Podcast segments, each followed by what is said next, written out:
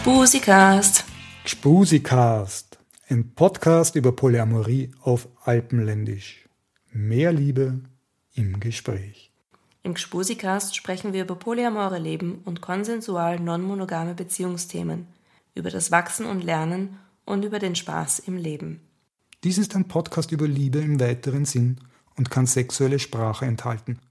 Minderjährige dürfen diesen Podcast nur mit ausdrücklicher Erlaubnis ihrer Erziehungsberechtigten hören. Wer diese nicht hat, holt sie sich bitte vorher und dreht bis dahin ab. Der Gspusikast ist unter den Creative Commons lizenziert. Du kannst diese Sendung gerne weitergeben, jedoch nur unmodifiziert, unkommerziell und mit expliziter Namensnennung von Gspusikast und allen, die an dieser Sendung teilnehmen.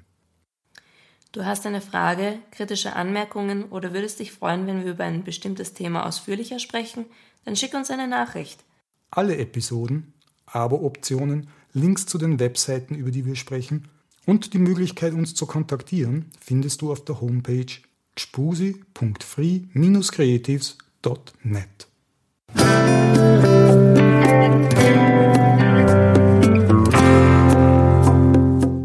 Servus Rudolf.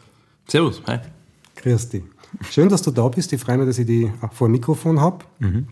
Du hast vor kurzem einen Gastblog-Eintrag bei Feigenblatt geschrieben.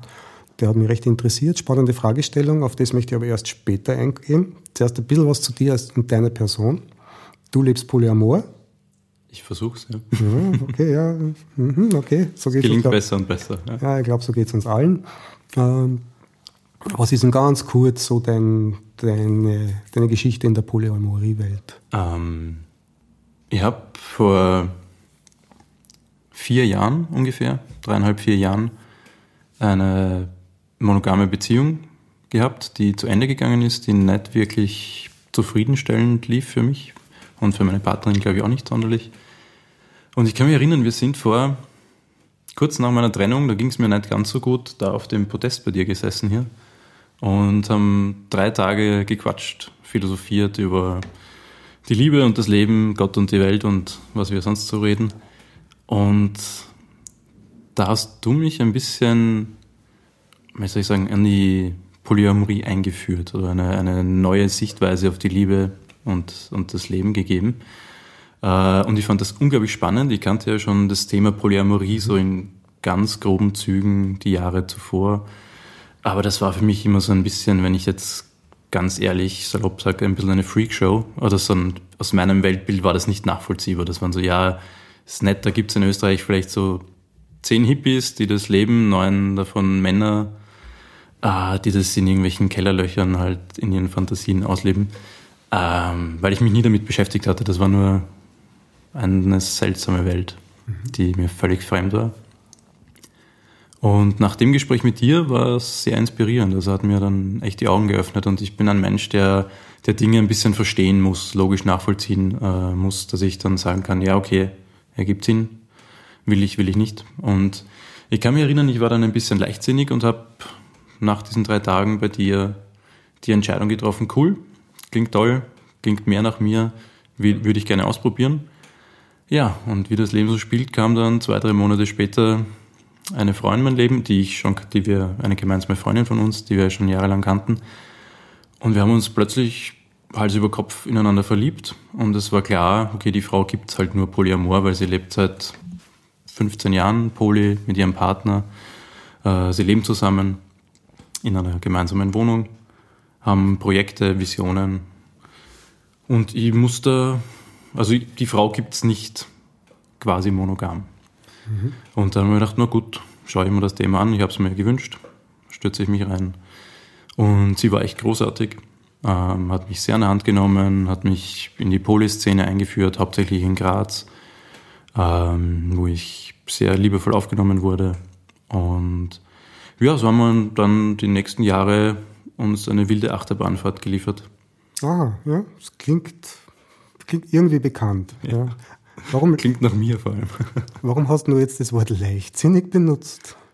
Äh, ja. Weil, glaube ich, Also, wenn ich würde es nicht anders machen, ich würde die Entscheidung nicht mehr anders fällen wollen.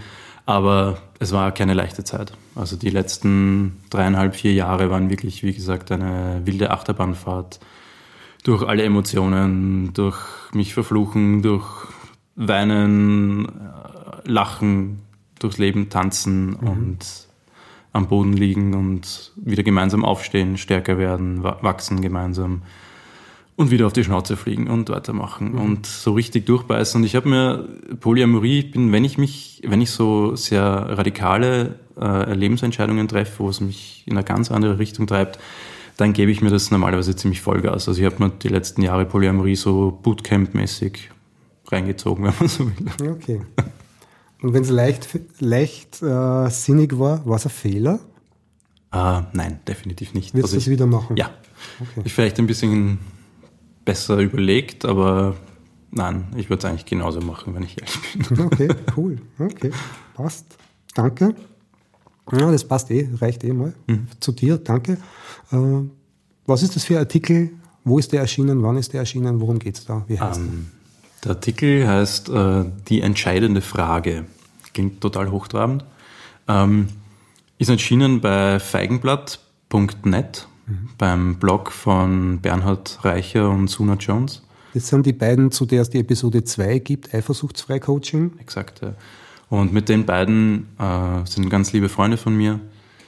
Und mit den beiden arbeite ich sehr viel zusammen. Wir forschen, erforschen die Liebe, das Leben, die Polyamorie gemeinsam, äh, sind so, therapieren uns irgendwie ein bisschen gegenseitig, wenn man so will, sind uns eine Stütze, mhm. unglaublich äh, liebe Freunde, die, wo wir uns zur Seite stehen und wenn irgendwer von uns eine neue Erkenntnis hat, wird sie ausgetauscht, wird sie diskutiert, ähm, auf Herz und Nieren überprüft. Ähm, das heißt, wir passen auch aufeinander auf, dass keiner irgendwie den Boden unter den Füßen verliert oder dass ihm irgendwo reinstrudelt, wo er dann nicht mehr rauskommt.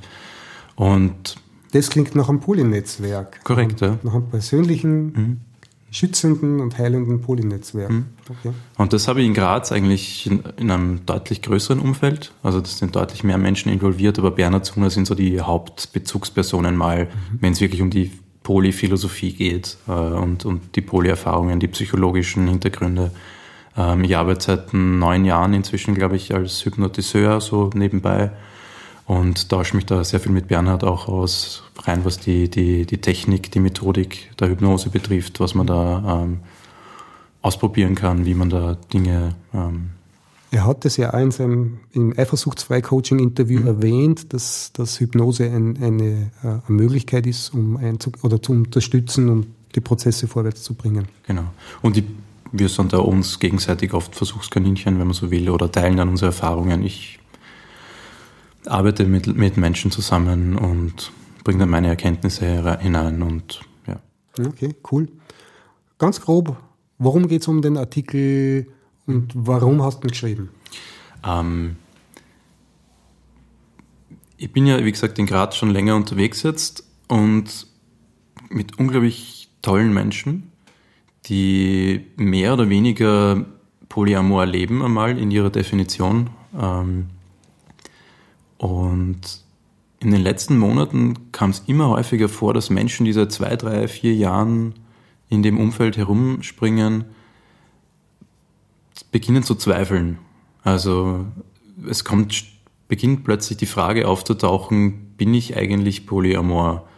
Ähm, und ich sitze dann oft fragend vor diesen Menschen und denke mir, was warst du die letzten vier Jahre? Was hast du gemacht? Schau dir, schau einfach dein Leben an und die Frage stellt sich überhaupt nicht.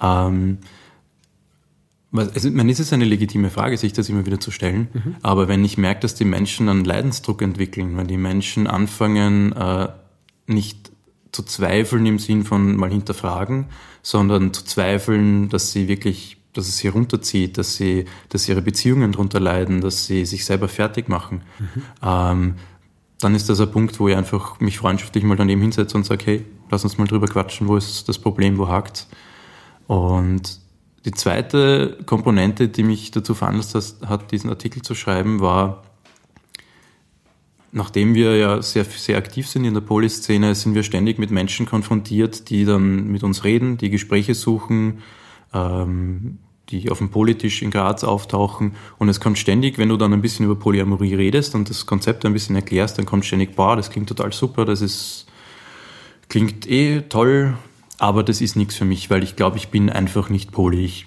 glaube, ich könnte das nicht. Ähm, Wieso leiden Leute, leiden die hinsichtlich der Frage, ob sie polyamor sind oder nicht? Ja. Was ist das so zu meinen? Mhm. Also ähm, sie leiden daran, dass sie, dass sie glauben, sie müssen irgendwie so eine abschließende Antwort bekommen haben, also für, für sich vor sich hertragen. Also sie müssen sich quasi in eine Schublade stecken und dann ist alles gut, dann sind die Zweifel weg. Wenn ich weiß, wenn irgendwie ich eine Marineerscheinung habe und weiß, jetzt bin ich Christ, dann ist die Frage geklärt und man muss nie wieder drüber nachdenken und hat den Rest seines Lebens seine Ruhe. Äh, leiden insofern, dass, dass halt viele eben, man, man lebt Polyamor, man hat vielleicht mehrere Partner, verliebt sich in andere Menschen, hat vielleicht sexuelle Kontakte mit mehreren Menschen. Aber es ist immer so dieser nagende Zweifel irgendwie von der weil man ja, weil es ja doch ein, eine Subkultur ist in unserer Gesellschaft. Das heißt, äh, man, man hat dann schon irgendwie so diesen Druck auf sich selbst oft. Bin ich echt, bin ich richtig, mache ich oder, oder gehe ich gerade einen völlig falschen Weg, den ich mir irgendwie, bin ich irgendwo falsch abgebogen und rede mir jetzt ein, dass mehrere Partner zu haben toll ist, weil warum auch immer.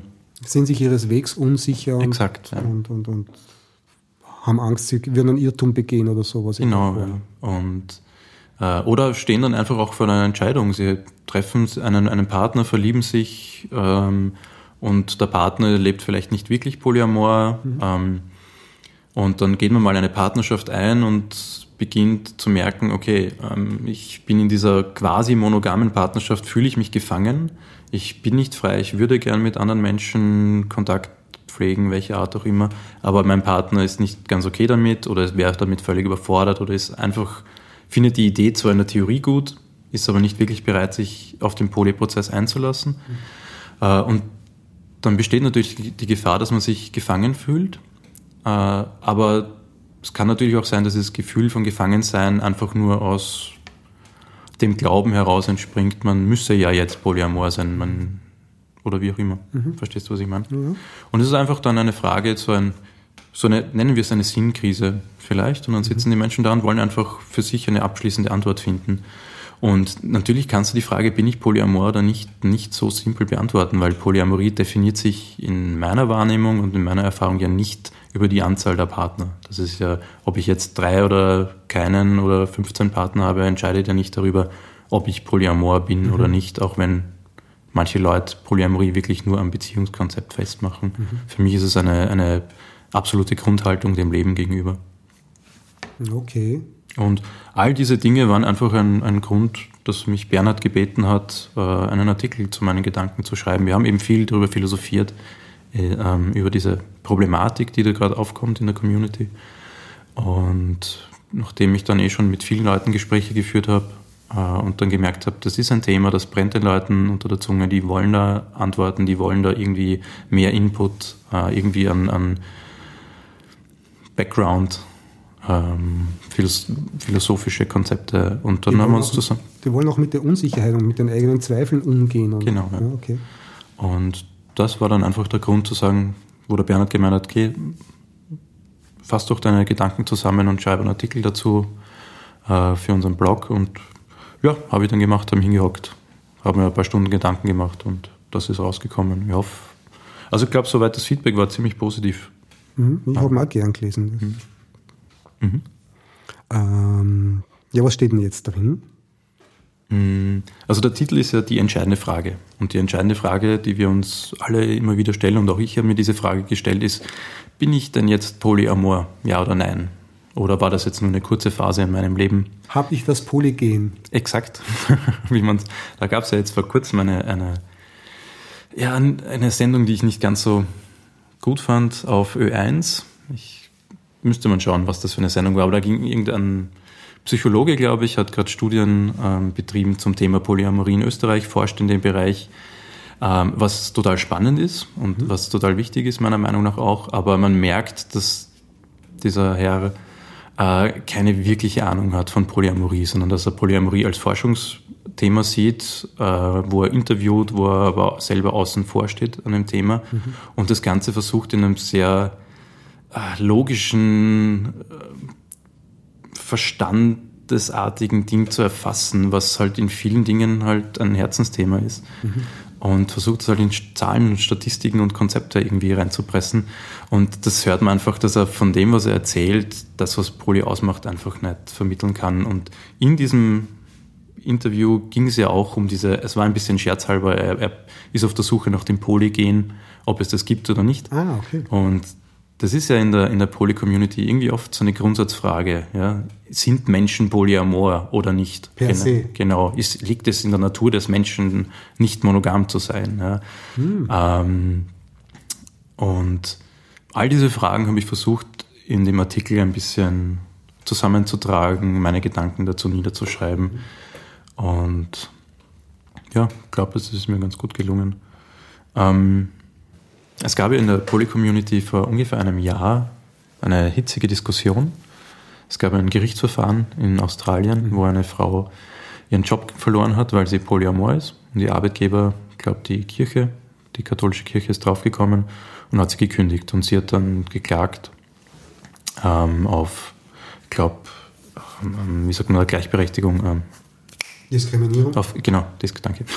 Äh, sie hat geklagt auf Diskriminierung. Also, dass sie die Stelle behält und nicht hier diskriminiert wird wegen ihrer sexuellen Orientierung. Das heißt, sie hat Polyamorie, hat argumentiert, dass Polyamorie in ihrem Leben eine sexuelle Orientierung ist, ähnlich wie Homosexualität oder Bisexualität. Äh, und der Richter hat diese Argumentation grundsätzlich aufgeschnappt, hat aber gesagt, ähm, nein, Polyamorie ist keine ähm, sexuelle Orientierung. Ähm, und sein Grundargument war dann, das ist eine freie Entscheidung und äh, wie man sich frei entscheidet, das ist etwas anderes als das, wie Menschen in ihrer grundlegenden Natur sind. Und somit eine freie Entscheidung ist nichts, wofür man oder womit man diskriminiert werden kann, sozusagen. Und hat ihre Klage, hat ihre Klage abgewiesen. Und das hat mir sehr zu denken gegeben, nämlich äh, die Argumentation des Richters als sowohl äh, wie auch die Argumentation der, der Dame, die ihren Job verloren hat. Jetzt ist es natürlich schrecklich, dass sie wegen so einer Lebensentscheidung ihren Job verliert und bescheuert. Aber die Argumentation finde ich ein bisschen schwierig zu sagen, Polyamorie, Polyamorie ist eine sexuelle Orientierung oder eine. Ich bin äh, festgelegt drauf. Genau. Mhm. Und das ist meine Natur. Ähm, und da sind wir immer wieder beim, beim Thema Polygen. Mhm. Gibt es das, sind manche Menschen polyamor von Natur, sind alle Menschen polyamor? Gibt es so eine Art überhaupt deterministisches Grundsetting, das mein Leben bestimmt oder nicht? Und ähm, hier habe ich versucht, ein bisschen philosophisch oder mal meine Gedanken eben, eben zusammenzufassen und, und dem ein bisschen auf den Grund zu gehen und der Problematik, die damit einhergeht. Also wenn du halt eine oppressive Gesellschaft hast, mhm. dann besteht natürlich die Gefahr, dass, dass freie Willensentscheidungen hergenommen werden, um, um zu sagen, das ist schön, dass du diese freien, diesen freien Willen hast, er passt nur nicht in diese Gesellschaft mhm. hinein, du musst dich wieder ändern und wieder normal werden. Ja, das ist ja auch das aus meiner Sicht das Eigenartige an der Entscheidung. Ja. Dass er zwar sagt, okay, das ist dein freier Wille, das zu tun, aber es ist trotzdem das Recht des Arbeitsgebers, dich mit dieser freien Entscheidung nicht weiter anzustellen. Exakt. Ja. ja. Obwohl das Und das kann man ja auch so sehen grundsätzlich. Der Arbeitgeber kann ja anstellen, wen er will. Ähm. Ja, die Frage ist, kann er jemanden aus Gründen, die, dem, die dem, der Privatsphäre zuzuordnen sind, mhm. wieder die Anstellung wegnehmen? Das ist ja die, die Situation, um die es dann geht. Natürlich. Ja. Weil kann mir mein Arbeitgeber kündigen, nur weil ich die falschen Socken anhabe zum Exakt, Beispiel ja. oder mir am Abend die falsche Fernsehsendung ansehe. Mhm. Ja, wenn ich meine Arbeit richtig mache, sollte das eigentlich okay sein und die Fernsehsendung am Abend oder mein persönlicher privater Lebensstil sollte nicht sollte unerheblich sein. Ja? Korrekt, ja. Solange ich das nicht in die Arbeit reintrage. Mhm. Ja. Und das, also so, so, so gesehen verstehe ich schon, dass man natürlich aus einer Zeit, man, die letzten 100, 200, 500 Jahre, wie lange auch man immer zurückgeht, ähm, Andersdenkende wurden immer unterdrückt. Man musste immer irgendwie Teil der Gesellschaft sein, man musste immer irgendwie einer Norm entsprechen. Und da verstehe ich schon, dass man irgendwie dann versucht, über die andere Schiene zu kommen und zu sagen, okay, das ist etwas, dafür können wir nichts. Wir sind so, wir sind homosexuell, wir sind bisexuell, wir sind polyamor. Ähm, ich weise jede Verantwortung dafür von mir. Exakt. Und das ist vielleicht auch ein Prozess, wo die Gesellschaft durchgehen muss, einmal zu lernen, es gibt Menschen, die anders sind, die man vielleicht nicht versteht und deren Lebensstil. Mhm. Äh, das muss einem auch nicht gefallen, dass die ein Leben dieser Art führen. Aber dadurch, dass man mal definiert, das ist halt so, äh, verstehe ich schon, dass es in der Gesellschaft dadurch eher akzeptiert wird, eher Normalität wird. Mhm. Ähm, aber das Risiko ist damit auch verbunden, dass es eben komplett aus dieser Eigenverantwortung hinausgeht, dass man sich unter Anführungen als, als Opfer des Schicksals sieht, als Opfer der Gene, als Opfer von was auch immer, irgendwelchen kindlichen Prägungen ähm, und dann nicht den Schritt herausschafft und sagt, ich kann mich frei entscheiden, Polyamor zu sein. Mhm. Und ich bin das beste Beispiel dafür. Ich habe mich frei entschieden. Genau, da eben wie, wie gesagt vorher mhm. bin ich auf den Protest gesagt und ich will Polyamor sein. Punkt. Das war eine Willensentscheidung. Dass das dann im Herzen natürlich nachvollzieht werden, vollzieht werden muss. Mhm. Äh, und dass das mitunter ein paar Jahre dauert und dass das der Grund war, warum ich sagte, dass die Entscheidung war leichtsinnig, mhm. äh, das ist ein ganz anderes Thema. Also, dass eine reine Willensentscheidung natürlich dann auch Konsequenzen hat, das ist, okay. Dessen sollte man sich bewusst sein. Aber ich kann diese Entscheidung treffen. Ja. Dann mache ich jetzt den Bogen wieder mal zurück zur entscheidenden Frage, also zum Kontext dieses Artikels. Mhm. Die Episode hier jetzt mit diesem, äh, mit diesem Gerichtsurteil in Australien, die sagt einmal, ähm,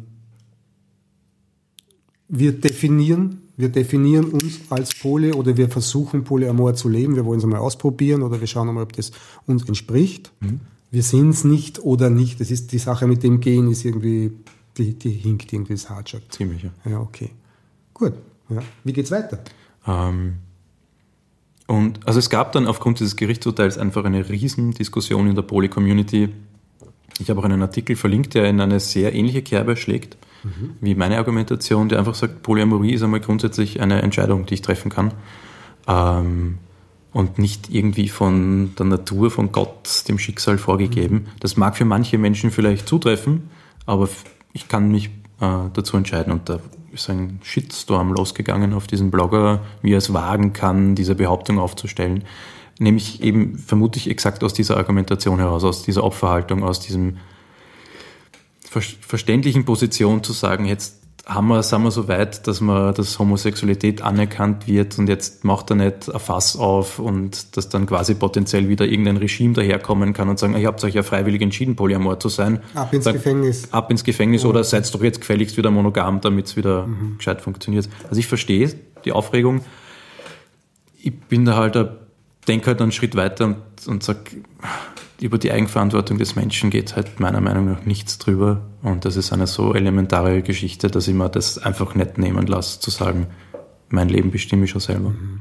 Ja, ich bin da ja voll bei dir. Ich glaube, auch ohne Selbstverantwortung lässt sich polyamores Leben auch nicht leben. Ja, das sind diese ganzen Glatteissituationen und Tretminen emotionalen wenn man da irgendwie nicht die Verantwortung zu sich holt, dann ist man immer Spielball von Gefühlen, die andere auslösen angeblich. Mhm. Okay. Und das ist ja auch völlig legitim und das ist ein ganz normaler Prozess, den man durchmacht. Der geht bei manchen innerhalb von zwei Wochen, der dauert bei anderen ein ganzes Leben.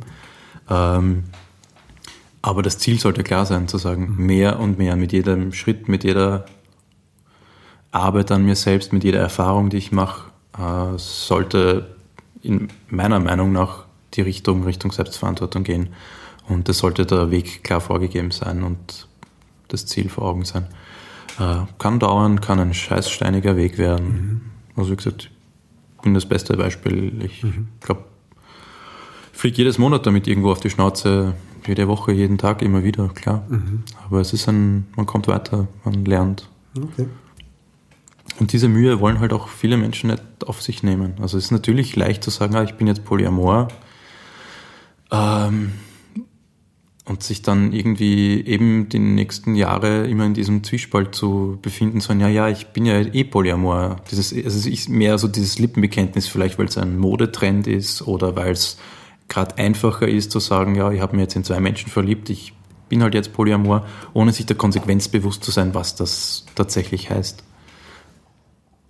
Ja, na, was mir auch immer wieder unterkommt, sind Leute, die Polyamorie, sich als Polyamor deklarieren es bequem ist. Ja. ja. weil es bequem ist, sich nicht irgendwo in die Zange nehmen zu lassen, in einer speziellen, in die Zange nehmen, sich festzulegen in einer Richtung, in einer Beziehung zu einem Menschen hin und zu sagen, na, na, na, ich will mir jetzt nicht super committen zu deiner Art von Vorstellungen, die du mhm. da hast, sondern ich mag jetzt ein polyamores Leben, eine offene Beziehung führen.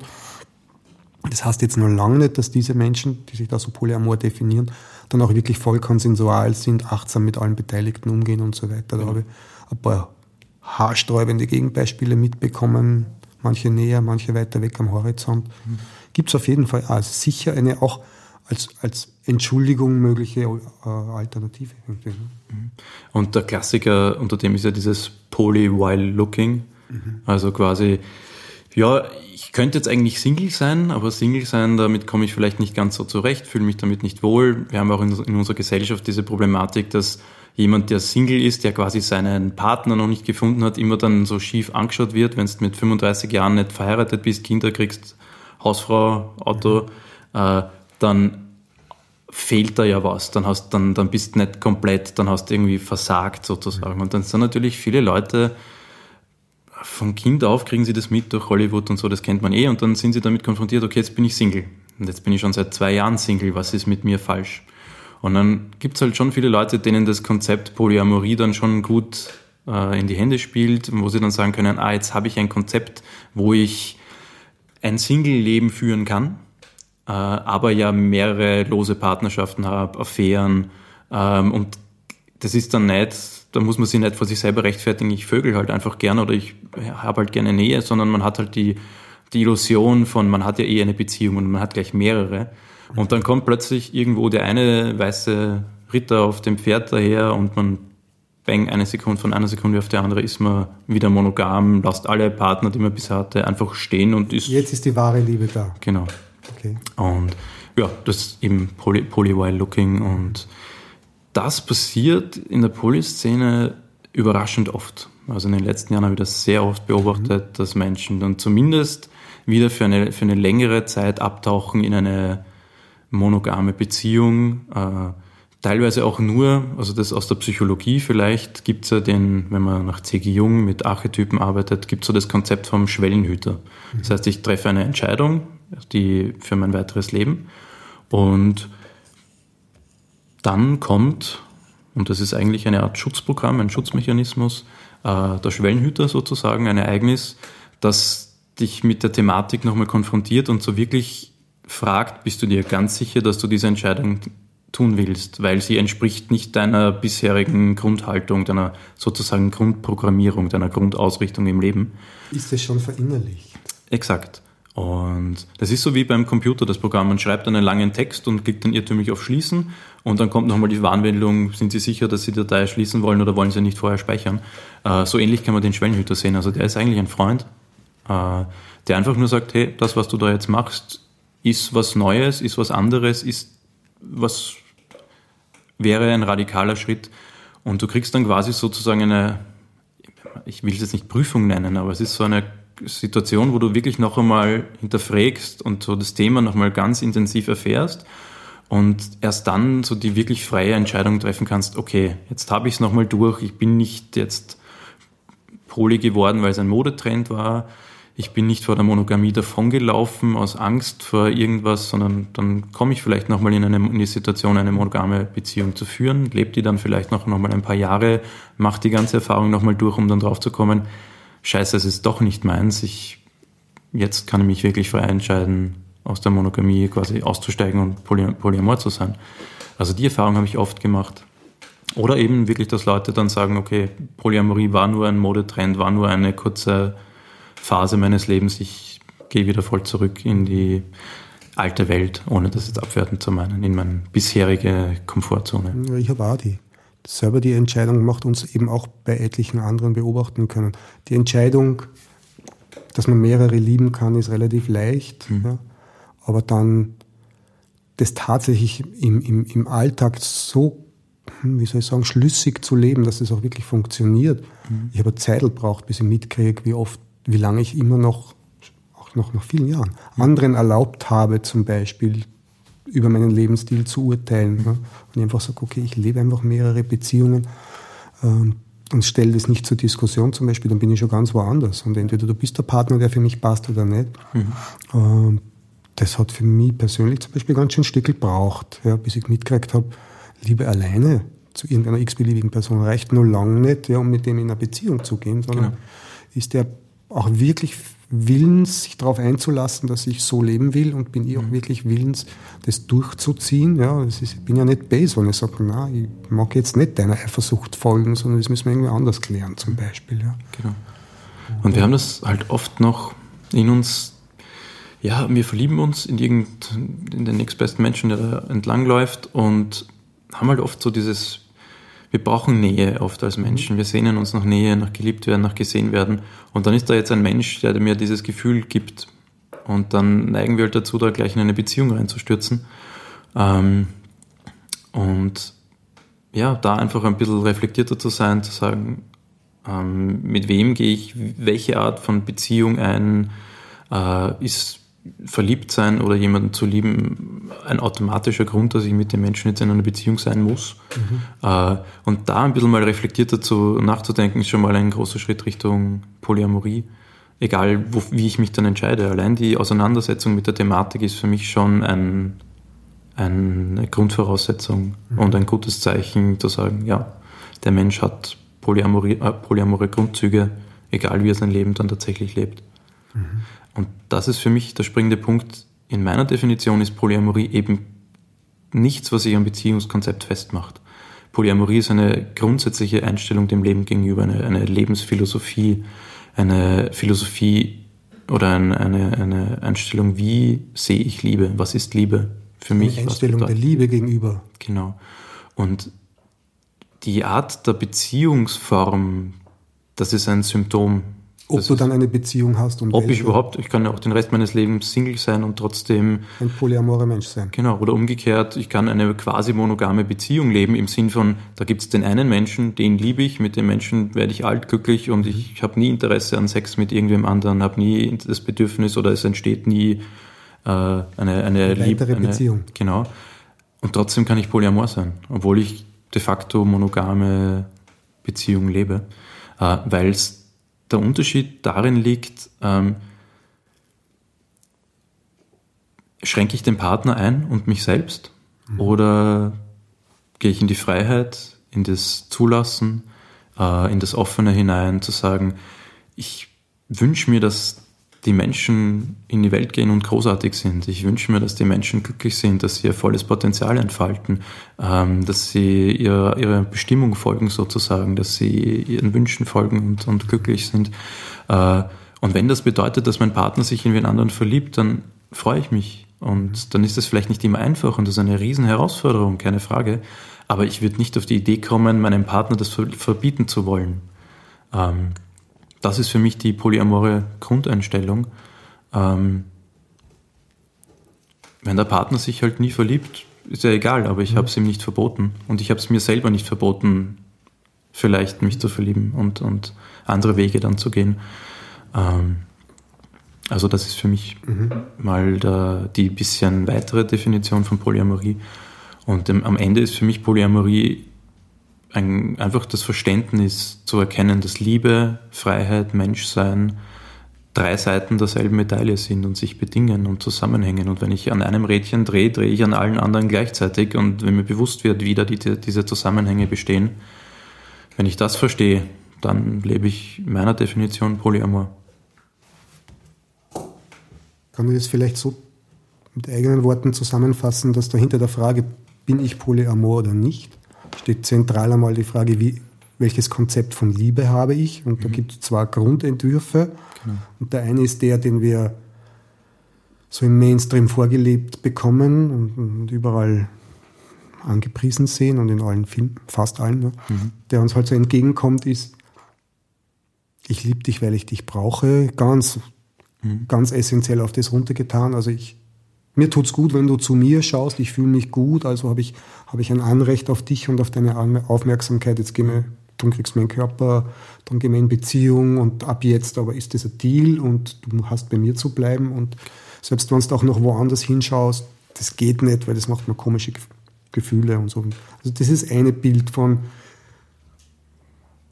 Ich liebe dich nur, wenn du das und das und das nicht tust. Sprich, Bedingende Liebe. Genau. Bedingende Liebe und der ganze Deal dahinter und so weiter. Und das andere ist, ich liebe dich, bist ein schönes Wesen und von den Wesen, die man alle liebt, gibt es auch welche, die kommen wirklich näher und man kann eine Beziehung anfangen und so weiter. Und in der Beziehung gilt immer noch, du bist ein freies Wesen, genauso wie das selber auch bin. Mhm. Und wenn du entscheidest, dort noch in eine andere Richtung sehen zu wollen, dann kann mir das zwar ein bisschen durchrocken, mhm. aber es ist meine Geschichte. Korrekt. Ja.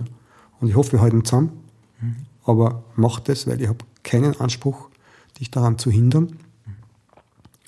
Und das, das ist das, das, der zweite Entwurf. Es kann halt dann die Konsequenz sein, dass man dann halt keine Beziehung mehr, weil man so nicht zusammenkommt, dann führt man halt keine Beziehung mehr, aber es ändert nichts daran, dass ich den Menschen halt trotzdem liebe mhm. und halt mit der Realität leben muss, dass der Mensch jetzt als Beziehungspartner nicht mehr da ist, weil er einen komplett anderen Lebensstil lebt, mhm. eine komplett andere Vision vom Leben hat, vielleicht wo es, weil es ihn ganz woanders hintreibt. Mhm. Aber dass ich ihn liebe, ändert mal nichts daran mhm. und wird nicht definiert, ob man, ob mir der Mensch seinen Körper zur Verfügung mhm. stellt oder seine Emotionen oder seine Aufmerksamkeit. Sagt sich jetzt natürlich sehr leicht. Ist, ja, das ist eine ganz schöne Herausforderung. Kann richtig bitter sein, ja. Aber, Aber es ist ein Entwicklungsweg. Ne? Korrekt. Ganz ein heftiger, mhm. weittragender Entwicklungsweg. Ich finde ja Liebe als, als Frage an sich, ne? was ist Liebe? Mhm. Und wie will ich das wahrnehmen? Wie will ich das in meinem Leben umsetzen? Eine extrem spannende Frage. Ja? Und da sind so Aspekte dabei wie zum Beispiel Mutterliebe, die offen, ganz offensichtlich geprägt ist, biologisch, ja? und die völlig aufopfernd und völlig bedingungslos ist. Ja? Am einen Ende. Ja. Und am anderen Ende halt irgendwo weit hinten dieses Ich liebe dich, weil ich dich brauche und so. Und dazwischen noch viel, viel mehr und wahrscheinlich, je weiter wir uns entwickeln, umso größeres Bild werden wir kriegen von dem Ding, das da Liebe heißt. Mhm. Aber das passt jetzt sicher alles nicht mehr in die Sendung. Und, und ähm, was ich ganz lustig finde, ist, mir sind etliche Menschen begegnet, die haben gesagt, ja, in einem monogamen Kontext, ja, ich spüre das in mir schon, dass ich mehrere Menschen lieben kann. Ja, also das, was ihr polyamoren Freaks da beschreibt, irgendwie, ich kenne den Teil. Aber wenn ich da umschaue, da drüben sitzt meine Geliebte und ich mir denke, die macht das, dann will ich gleich gar nicht. Das kann nicht wahr sein. Ja. Und was bei mir dann halt ankommt, ist, okay, dann leben die halt lieber dieses beschränkte Bild von sich, von ihrer Liebe und von ihrem Partner, nur um sie halt nicht dieser Entwicklungsherausforderung auszusetzen und dieser Frage, wie gehe ich mit der Eifersucht um und ist da drüben meine Partnerin dafür zuständig, dass ich jetzt gerade Schmerzen habe beim Beobachten ihrer Handlungen. Ja? Weil irgendwie sehr komisch, ja, weil da schauen zwei Typen ihren jeweiligen Partnerinnen zu, die beiden Partnerinnen tun vergleichbare Dinge und der eine Typ der hat ein Messer im Bauch vor lauter Eifersucht und sagt, die blöde Kuh, ja, du soll aufhören damit, ja, das stimmt einfach nicht, ja. Und der andere sagt, schau das zu, schaut, schaut seiner Freundin zu oder seiner Partnerin zu und dem geht das Herz über, weil er sagt, schau dir die an, was das für eine Göttin ist und wie großartig die ist und morgen kommt die zu mir haben und ich freue mich schon drauf und das wird total schön sein. Mhm. Also zwei Riesenkonzepte von was ist Liebe? Und viel dazwischen natürlich. Also es sind jetzt zwei Extrembeispiele ja, ja. und wir pendeln alle irgendwo, glaube ich, immer wieder hin und her.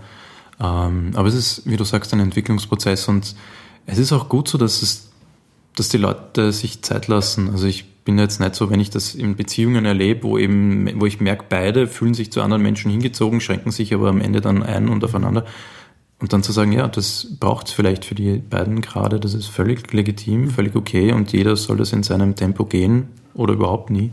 Oder überhaupt nie, ja. Ähm, aber um wieder zum Thema zur entscheidenden Frage zurückzukommen, es ist nicht ein Naturereignis. Ja, also das ist nicht ein, was von Gott kommt und plötzlich habe ich die Erleuchtung und plötzlich bin ich Polyamor.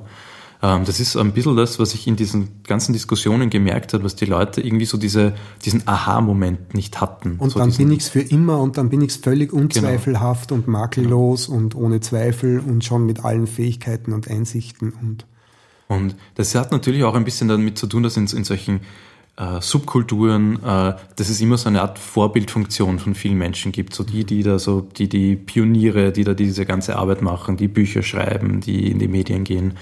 Und bei denen wirkt es dann oft so, als, als hätten die immer schon Polyamor gelebt oder als hätten sie so einen, einen Erleuchtungsmoment gehabt und dann war alles anders. Genau.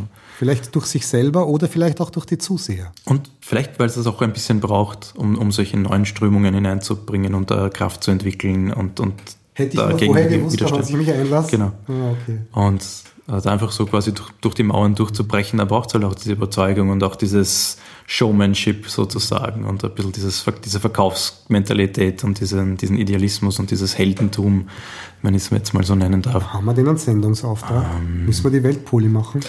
Na, aber ich glaube schon, dass wenn du gesellschaftlich Dinge in Bewegung setzen willst und musst und gegen Widerstände anrennst und, und die mithelfen willst, die Gesellschaft zu einem pluralistischeren Ort zu machen, dass es solche Charaktere braucht, die solche Mauern einrennen mhm. und die einen Missionierungsauftrag für sich sehen und der okay. sie dann motiviert, diese Mauern einzurennen und so Pionierarbeit zu machen.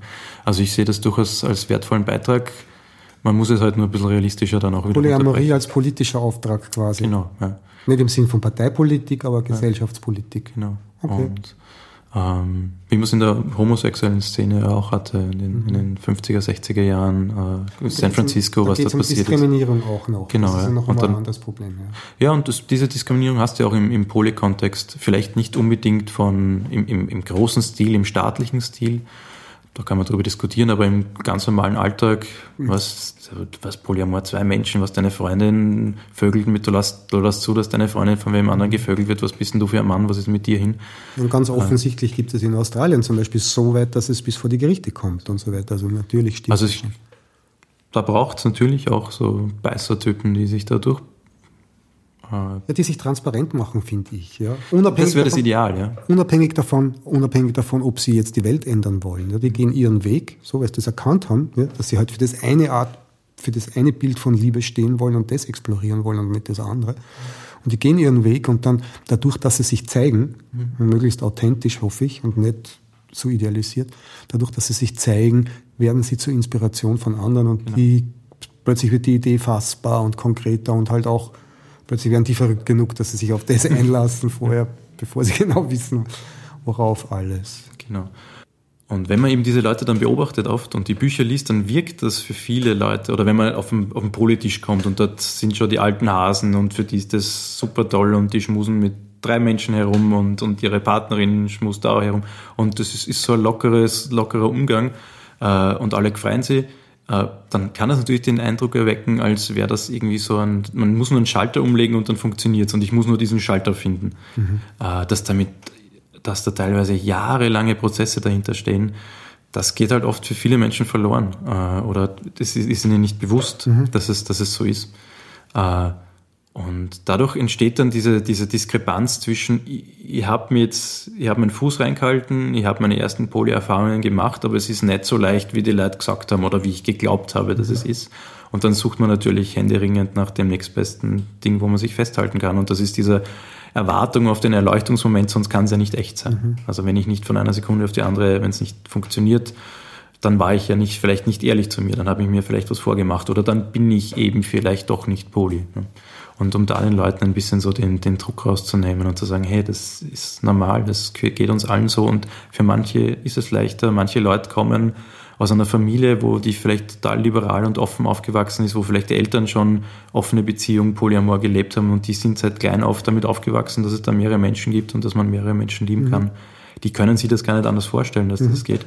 Dass das für die dann simpel ist, ist kein Wunder. Ja? Und dass jemand anderer, der aus ähm, ultrakonservativen äh, Familie kommt, äh, dass der da mitunter ringt und nach 30 Jahren Prägung und, und idealistischen Weltbildern von mhm. Wertkonservativismus, Ehe als das hohe Ideal, äh, die ewige Treue, ähm, dass der dann damit unter wirklich in, in Lebenskrisen und Sinnkrisen geprügelt wird vom Leben.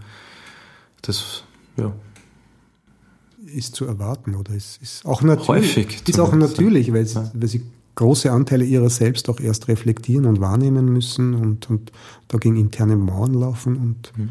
sie dann kontinuierlich entscheiden, entscheiden wollen, ob, müssen, ob sie in den, in, ja. auf dem Weg weitergehen. Mhm. Und das war bei mir auch so. Ich war ja, komme ja auch aus einem sehr, sehr konservativen Umfeld mhm. und äh, deswegen meinte ich am Anfang, für mich war Polyamorie völlig unvorstellbar nicht nur unvorstellbar, sondern unverständlich. Ich habe, das war so weit weg, dass ich mich gar nicht damit auseinandersetzen wollte und konnte auch nicht innerlich. Äh, und ich habe mir in den letzten Jahren oft genug diese Frage gestellt, Alter, willst du dir das wirklich antun? Und mhm. wenn du dann im Bett sitzt und denkst, scheiße, das tut gerade richtig weh und ich weiß nicht mehr weiter, gehe ich den Weg weiter. Und da hat mir dann eben diese, das ist so ein bisschen die Quintessenz meines Artikels, so ein, wenn ich für mich Liebe definiert habe, dann ist es ein Leuchtturm, an dem ich mich festhalten kann. Der mhm. gibt, der leuchtet mir den Weg. Äh, der zeigt mir, ja, ich habe es für mich definiert. Es fühlt sich viel, viel, viel ehrlicher, authentischer und richtiger an. Es ist es wert, diesen Weg zu gehen. Und wenn ich mich nicht auskenne, dann orientiere ich mich an diesem Leuchtturm und dann weiß ich, okay, da kommt gerade ein Unwetter auf mich zu und es wird mich durchbeuteln und ich werde mhm. wahrscheinlich halbert ertrinken. Aber es gibt diesen Leuchtturm und der gibt mir die Richtung vor. So sowas wie ein, ein, Anspruch oder ein Bild von Liebe als wirklich wahrhaftig mhm. ja, und, und nicht bedürftig und, und, und brauchend. Mhm. Und der Rest folgt dann halt darauf. Genau. Also das ist eben die, für mich ist dann, dass sich daraus Polyamore, also das Potenzial für mehrere Beziehungen ergibt, ist halt eine Konsequenz aus mhm. meiner Definition von Liebe. Ähm, eben aus dieser Grundbedingung, dem Grundzusammenhang zwischen Selbstliebe, Liebe, Freiheit, Menschsein. Mhm. Äh, wie will ich als, Mensch sein? Wie will ich andere Menschen behandeln? Wie will ich behandelt werden? Ähm, daraus ergibt sich einfach ganz klar, okay, das ist für mich die Konsequenz, so lebe ich Beziehungen, auch mhm. wenn es richtig scheiße wehtut. Dann ist also, Aber es ist mein Ideal. Dann ist das, die entscheidende Frage, nicht das, was sich daraus ergibt, nämlich genau. ich lebe Polyamor oder eben ja. nicht.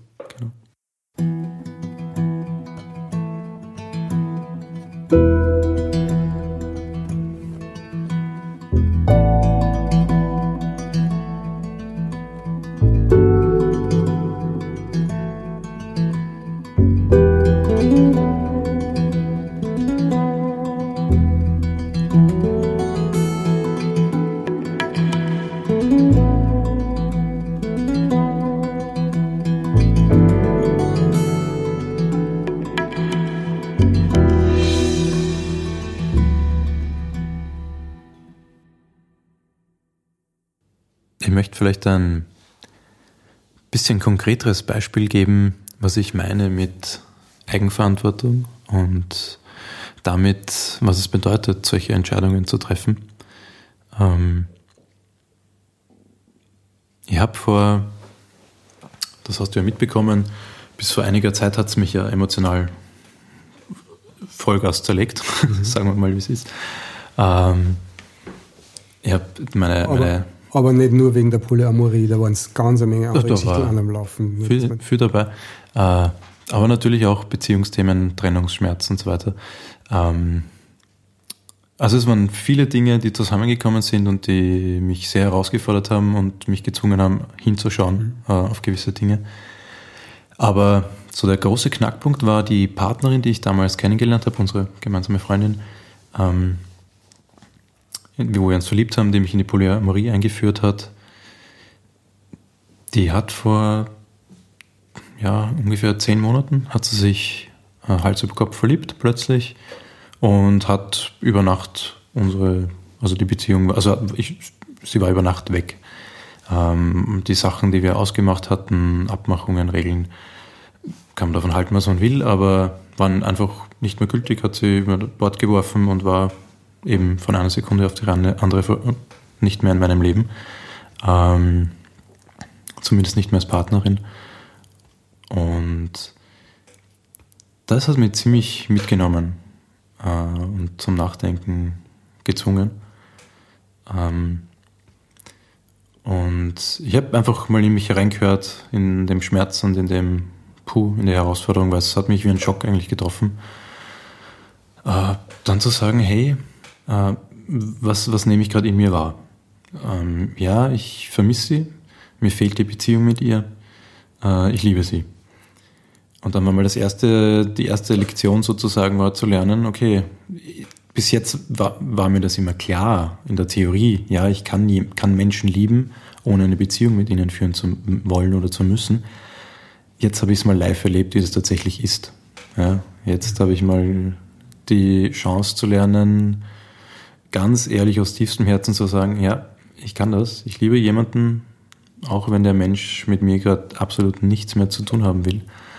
Ähm, und das auch loszulösen von der Frage äh, nach Beziehung oder nicht. Mm. Und die nächste Herausforderung, das war schon eine ziemliche Erleichterung in dem Ganzen, mal das ein bisschen abzulösen. Äh, die nächste Herausforderung war dann zu sehen, ja, ich will trotzdem eine Beziehung mit ihr. Ich, mir fehlt die Beziehung, mir fehlt die Partnerschaft, mir fehlt Zeit mit ihr zu verbringen, mir fehlt einfach das Gemeinsame.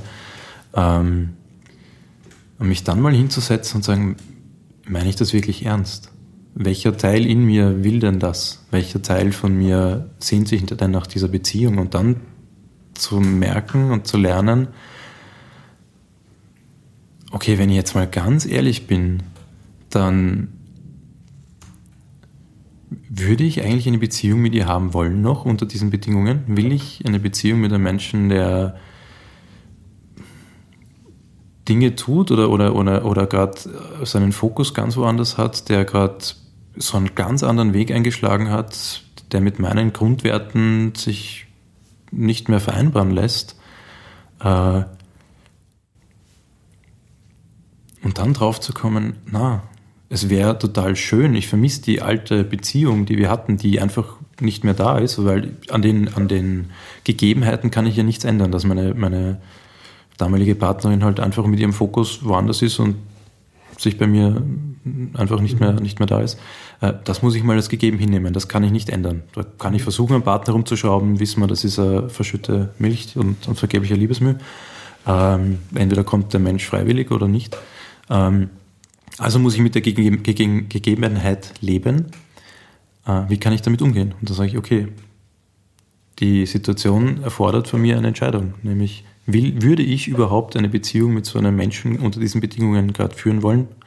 Passt das zu meinen Grundwerten, die einfach definiert sind, wie was notwendig ist, um eine, eine Vertrauensbasis für eine Beziehung zu haben? Und dann zu merken, okay, wenn ich ganz ehrlich zu mir selber bin, so leid es mir tut, so schwer es mir fällt, Beziehung ist, steht für mich gar nicht mehr zur Diskussion. Äh, und das war ein ziemlicher Schock für mich, mir das einzugestehen, und da loszulassen und gleichzeitig eine unglaubliche Befreiung, eine unglaubliche Erleichterung, zu mir selbst zu stehen, zu meinen Grundwerten und da eben auch in dem Bereich eine, eine ganz bewusste Entscheidung zu treffen. Nur weil es schön wäre, nur weil es vielleicht mal irgendwie möglicherweise wieder oder aus Vergangenheit oder aus, aus Erwartungshaltungen oder weil ich den Menschen halt liebe, na, zu sagen, meine Entscheidung ist, Beziehung passt gerade nicht und somit hört der ganze Mindfuck auf, das ganze sich Sorgen machen, das ganze Sehnen, das ganze Wünschen, das ganze ah, Herzschmerz, sondern mhm. in dem Moment, wo ich selber für mich sage, ich will das gar nicht mehr, das bin nicht ich, der das will, der sich das sehnt, das ist irgendein verletzter Anteil in mir oder irgendein das ein Ego oder das kleine Kind in mir oder wer auch immer, ah, der alte Rudolf. Ähm, das ist für mich so ein ganz, ganz wichtiger Schritt, was ich meine mit Selbstverantwortung und Selbstermächtigung. Heißt es, ähm, dass in dir selbst die Voraussetzungen für, die, für eine Beziehung mit der Frau nicht mehr da waren oder dass du nicht mehr gesehen hast, dass in euch beiden die richtigen Voraussetzungen da wären. Also nicht genug, dass über die Liebe hinaus nicht mehr genug, keine Ahnung, zum Beispiel Zeit, Commitment oder solche Dinge mhm. vorhanden sind von beiden Seiten. Ah, beides. Also ganz mal realistisch zu sehen, die Gegebenheiten sind nicht da. Also es, mhm. von Ihrer Seite steht es gar nicht zur Diskussion, mhm. äh, was sich ja ändern kann. Mhm. Das heißt, wenn der Mensch dann auf mich zukommt und sagt, hey, ich bin wieder da, dann zu sagen, das ist schön, aber es müsste sich so viel ändern, dass daraus wieder eine Beziehung wird, können wir ja probieren, können wir schauen, ob wir uns in diese Richtung gemeinsam entwickeln wollen, mhm. aber da müsste ganz, ganz viel, äh, wie soll man sagen? Nicht aus dem Stand. Genau. Mhm. Ja. Also, und das ist eben für mich das, das Wichtige. Nicht, ich, ich habe mich immer in einer Warteposition gefühlt, so. Mhm. nicht freiwillig, aber so ein, wenn sie zurückkommt oder jetzt immer so diese Tür offen halten. Mhm. Und quasi, ich, ich muss bereit sein, wenn sie zurückkommt, sie wieder zurückzunehmen. Ähm, einerseits aus einer gewissen Lo Loyalität, ich bin ein, ein, ein, sehr loyaler Mensch, manchmal zu lang, zu viel. Ähm, aber eben andererseits auch aus diesem Ding heraus, äh, ich sehne mich irgendwie danach, wünsche es mir, es wäre halt wieder schön, wenn es so wird wie früher. Und das, da war ich halt in einer Warteposition, in einer, in einer Opferhaltung, in einem nicht bei mir. Ja. Nicht bei dir. Ja. Du meinst so dieses, die Türe offen lassen, hat was getan mit dir, was da nicht gut getan hat. Das hat dich dazu gebracht, nicht bei dir zu sein, sondern nur auf sie zu blicken oder so irgendwas in der Form? Immer, immer abzuwarten. Und was jetzt nicht heißt, dass deine Türe zugeht, nur weil ich auf mich selber schaue, aber dadurch, dass ich auf mich selber geschaut habe, ist die Tür zugegangen. Zufällig, also war halt in dem Fall so. Was nicht heißt, dass sie mit derselben Person wieder aufgehen könnte. Du bist Korrekt, nicht aber ich, ich, ich, musste sie mal, ich musste sie mal zumachen und zu sagen, so, damit konnte ich diese Warteposition beenden und sagen, hey, Damit du auch bei dir bist. genau. Okay, okay. Was jetzt nicht heißt, diese Person ist böse oder irgend sowas. Nein, überhaupt nicht. Okay. Gar nicht. Wie gesagt, ich liebe sie total. Nicht eingeschnappt, und sondern- schätze sie unglaublich und freue mich, wenn ich sie sehe. Und es ist momentan schwierig, wenn wir uns begegnen, sehr komisch distanziert. Dann immer aus, äh, von einer Sekunde auf die andere wieder total innige Umarmung, Blicke, die halt dann für wenige Sekunden oft nur dauern. Äh, Und das hat mir oft wehgetan in den, in den Monaten davor, weil wir uns wenig aus dem Weg gehen können, weil wir einfach im selben Kreisen unterwegs sind. Äh, solange diese Tür von meiner Seite offen war oder dieser potenzielle Wunsch oder dieses Warten auf eine, dass sie zurückkommt, ähm, hat mir das wehgetan. Das war einfach nicht möglich. Und dann zu sagen, okay, ich muss jetzt einfach die Tür für mich zumachen, nämlich nicht aus, aus, aus einer Abwehrreaktion, sondern an, im, im Erkennen, wenn ich ganz ehrlich zu mir bin und zu meinen Grundwerten stehe, ist es nicht mehr stimmig. Und damit ist die Tür automatisch zugegangen. äh, ob sie wieder aufgeht, wird sich zeigen, keine Ahnung. Ja, aber zur Intimität gehören halt ganz offenbar zwar, ja, wie sich zeigt, ist, kann man auch nicht davon ausgehen, dass sie erhalten bleibt, sondern die ist halt wirklich Ja, leider. Ja. so irgendwie Oder Gott sei Dank, je nachdem. so, so ein delikates Gleichgewicht oder ein delikater Zustand von zwei Leuten, die beide offen sind und Mhm. kann man nicht garantieren und kann man auch nicht in einem Ehevertrag zum Beispiel. Das kannst weder im Ehevertrag festschreiben, noch in einer Poly also Polyam das war für mich, es ist so ein No-Nachsatz. Polyamorie ist kein Allheilmittel und mit Polyamorie erspart einen nicht den Liebeskummer und furchtbar Trennungen und Dinge, die eigentlich absurd erscheinen. Man, man könnte jetzt auch sagen, im polyamoren Kontext wäre es ja nicht notwendig gewesen, dass sie von heute auf morgen einfach mich stehen lässt. Stimmt ja auch. Äh, ist halt trotzdem Aber passiert. es passiert halt einfach und dann muss man Und dann muss man halt damit umgehen. ne? auf möglichst erwachsene, Ja. nicht eingeschnappte Art und Weise. Ja. So, und wenn man eingeschnappt ist, mein Gott, steht Ja, einem Zeit lang halt tut es halt aber- weh, aber das ist eine andere Geschichte. Die Frage ist, wie lange. Ne? Mhm. Mhm. Ja, auf jeden Fall muss man es auch. Auf jeden Fall, wenn es drüber, wenn Liebe alleine nicht reicht, um eine Beziehung zu führen, ne, dann muss man halt irgendwie auch wahrnehmen, zum Beispiel, ist das eine, eine Beziehung, ja, die sich to giftig, toxisch auswirkt zum Beispiel. Muss man jetzt überhaupt nicht auf dein Beispiel bezogen, sondern generell. Speziell Leute, die damit Eifersucht um sich werfen oder solche Sachen. Das kann sehr schnell, sehr zerstörerisch werden und so. Und so, das ist so ein richtiges Beispiel, das ich halt ein paar Mal beobachtet habe. Auch. Ich gesagt habe, buh, das ist ungesund und da passe ich nicht auf mich auf. Ja. Und da ist dann halt auch die logische Konsequenz, sich dann in irgendeiner Form rauszunehmen und zu sagen, okay, das ist das gebietet mir die Selbstliebe oder den, die, die, der Selbstschutz, ja, so sagen, hm, das tut dir überhaupt nicht gut und da verlierst all deine Konturen, all deine, das, was dich eigentlich ausmacht, weil du eben irgendwie auf andere wartest, von anderen zu Kreuze kriegst oder keine Ahnung was, versuchst den Schmerz des anderen zu pegeln quasi, die man Verantwortung für den Schmerz des anderen übernimmt. Und da halt auch zu sagen, na, nur wenn man sich liebt, ist es noch gar kein Grund, dass man sich der Situation auf Dauer aussetzt, ja. Es ist halt ein sehr schmaler Grad. Du hast halt, wie soll ich sagen, die Schwierigkeit, dass es, es gehört halt zu einer, gehört dazu, ist immer so ein, es ist schon ein wertvolles, ein wertvoller Schatz einer, einer Partnerschaft, einer Beziehung, zu sagen, man arbeitet gemeinsam, man, man geht gemeinsam auch die, die schwierigen Strecken und, und Mhm. unterstützt dich. Aber wo höre ich auf, mich zu mir selber zu stehen? Wo fange ich an, mich zu verraten und den anderen auch dadurch? Wann, wann fange ich an, deine Probleme auf meine Schultern zu tun? Genau. Mach mich. Das kann man auch mal eine Zeit lang machen, aber wo? Ja, man kann helfen, glaube Ja. ich, aber man kann nicht Verantwortung für den anderen übernehmen. Keinen Fall. ja. Kann man schon, ist es halt nur nicht unbedingt gesund. Dann ist es toxisch, das Ja. ist das, was ich Genau. meine. Ja. Ja. Also ich erlebe das schon, auch, dass man mit, auch mit, mit eifersüchtigen Partnern sehr gut leben kann. Mhm. Ja, Natürlich. das, ist, das Problem ist nicht die Eifersucht, sondern die Frage, was machen die mit der Eifersucht? Und wenn der Partner halt Probleme hat und, und sie ausspricht, aber es bei sich behält, dann kann man super zu dem Partner stehen auch. Sowieso. Das Ja. ist, Und das ist großartig und das bringt dann zusammen und da wächst man Mhm. damit und es geht für beide vorwärts. Ähm, das ist ganz was anderes. Ja. Also ich bin, ich bin immer froh, wenn sich meine, meine Partnerinnen mitteilen, wie es ihnen geht. Und wenn sie, wenn sie schreien und wenn sie boah, heulen und wütend sind. Und wenn das ein authentischer Ausdruck ist in dem Moment, finde ich das unglaublich schön und bereichernd. Solange das nicht eine destruktive Kraft kriegt, ich kann das inzwischen recht gut abfedern. Und meine Partnerinnen sind da toi, toi, toi, nicht wirklich eifersüchtig. Äh, Aber wenn, wenn Themen hochkommen, geht man es gemeinsam durch. Und, und das, das ist auch für mich eine, eine Grundbedingung an eine Partnerschaft zum Beispiel, dass ich mich zeigen kann, dass ich, wenn es mich mal erwischt und wenn ich einen Eifersuchtsschub kriege, dass ich das da, da sein lassen darf, Oh ja. dass der Partner sieht, hey, ich, ich drücke das jetzt einfach nur aus. Es geht nicht darum, dir was zu verbieten, es geht nicht darum, dich, dir weh zu tun, es geht nicht darum, Deine Wege zu kontrollieren. Genau, sondern bitte sei einfach bezeuge meinen Schmerz gerade, bezeuge, dass es mir gerade scheiße geht. Sitz einfach daneben und, und hörst du an. Mehr will ich nicht. Ich will nicht, dass du wegen, nur weil, weil ich jetzt den Anschein erwecke, als, als nur weil, weil die Wut, die aus mir hochkommt oder der Schmerz, weil da vielleicht was gesagt wird, was unangenehm ist. Ich mein's nicht so. Im Sinn von, du musst dich nicht danach richten. Ich erwarte Ich nicht, dass es nicht dir um. Genau.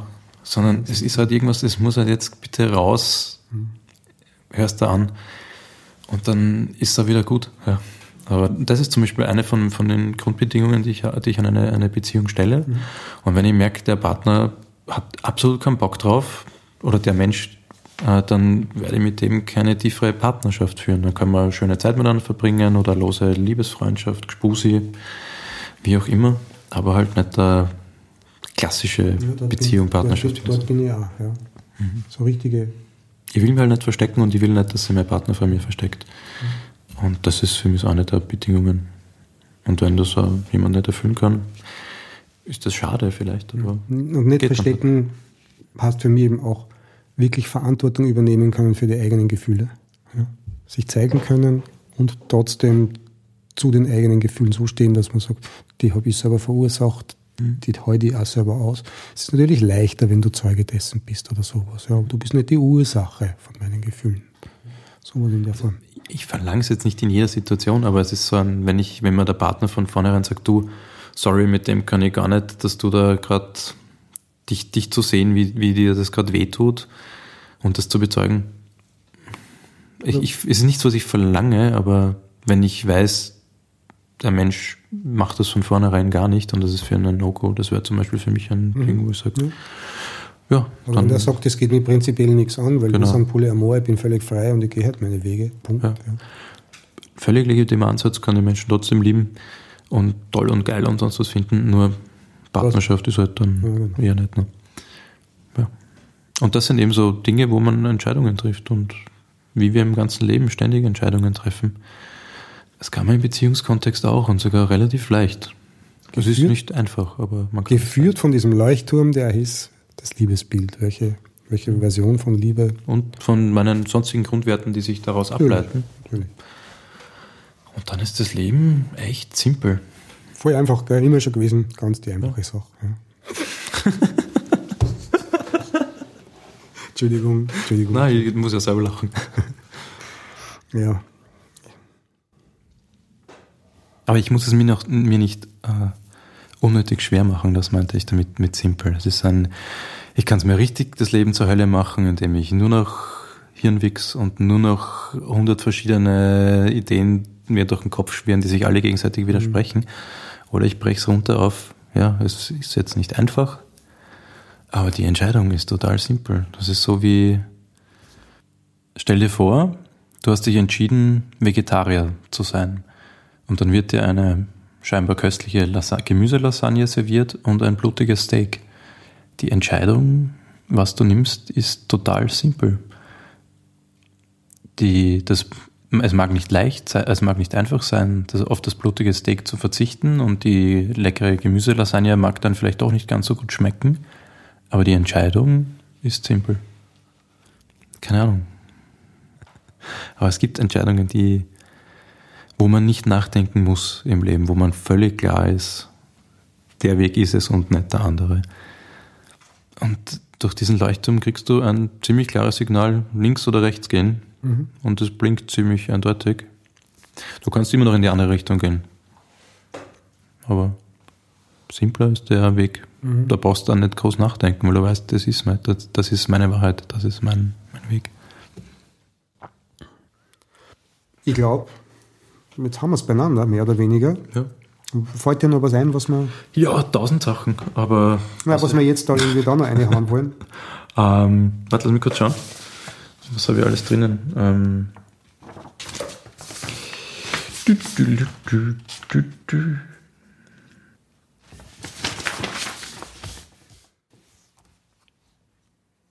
so, werte Zuhörer, der Interviewte blättert in seinen Notizen. Völlig verzweifelt. Wir warteten noch ein bisschen da hier auf weiteren Input oder auch nicht. Tränen nahe. Sonst gehen wir jetzt einfach ein Bier trinken. Das hätten wir vorher auch schon machen können. Na, ähm, ein, schönes Schusswort wäre noch nicht.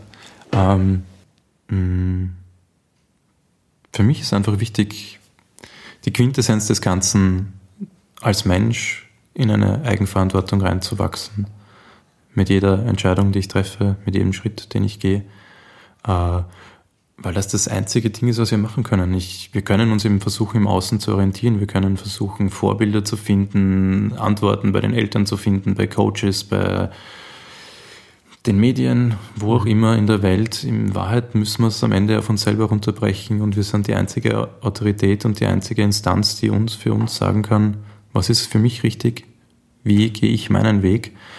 Und da helfen mir eben Entscheidungen und das Bewusstsein, dass ich Entscheidungen treffen kann. Mhm. Und das Bild von Liebe, das wir das ist natürlich entschieden haben zu verfolgen. Ja. Super. Lass wir es so stehen, oder? Ja. Jetzt gehen wir auf unser Bier. Hast gezeichnet. Rudolf, danke. War's, Voll gern. War Hat super. Klasses Gespräch. Mhm. Jetzt haben wir uns das Bier verdient. Ja. Okay, tschüss. Ciao.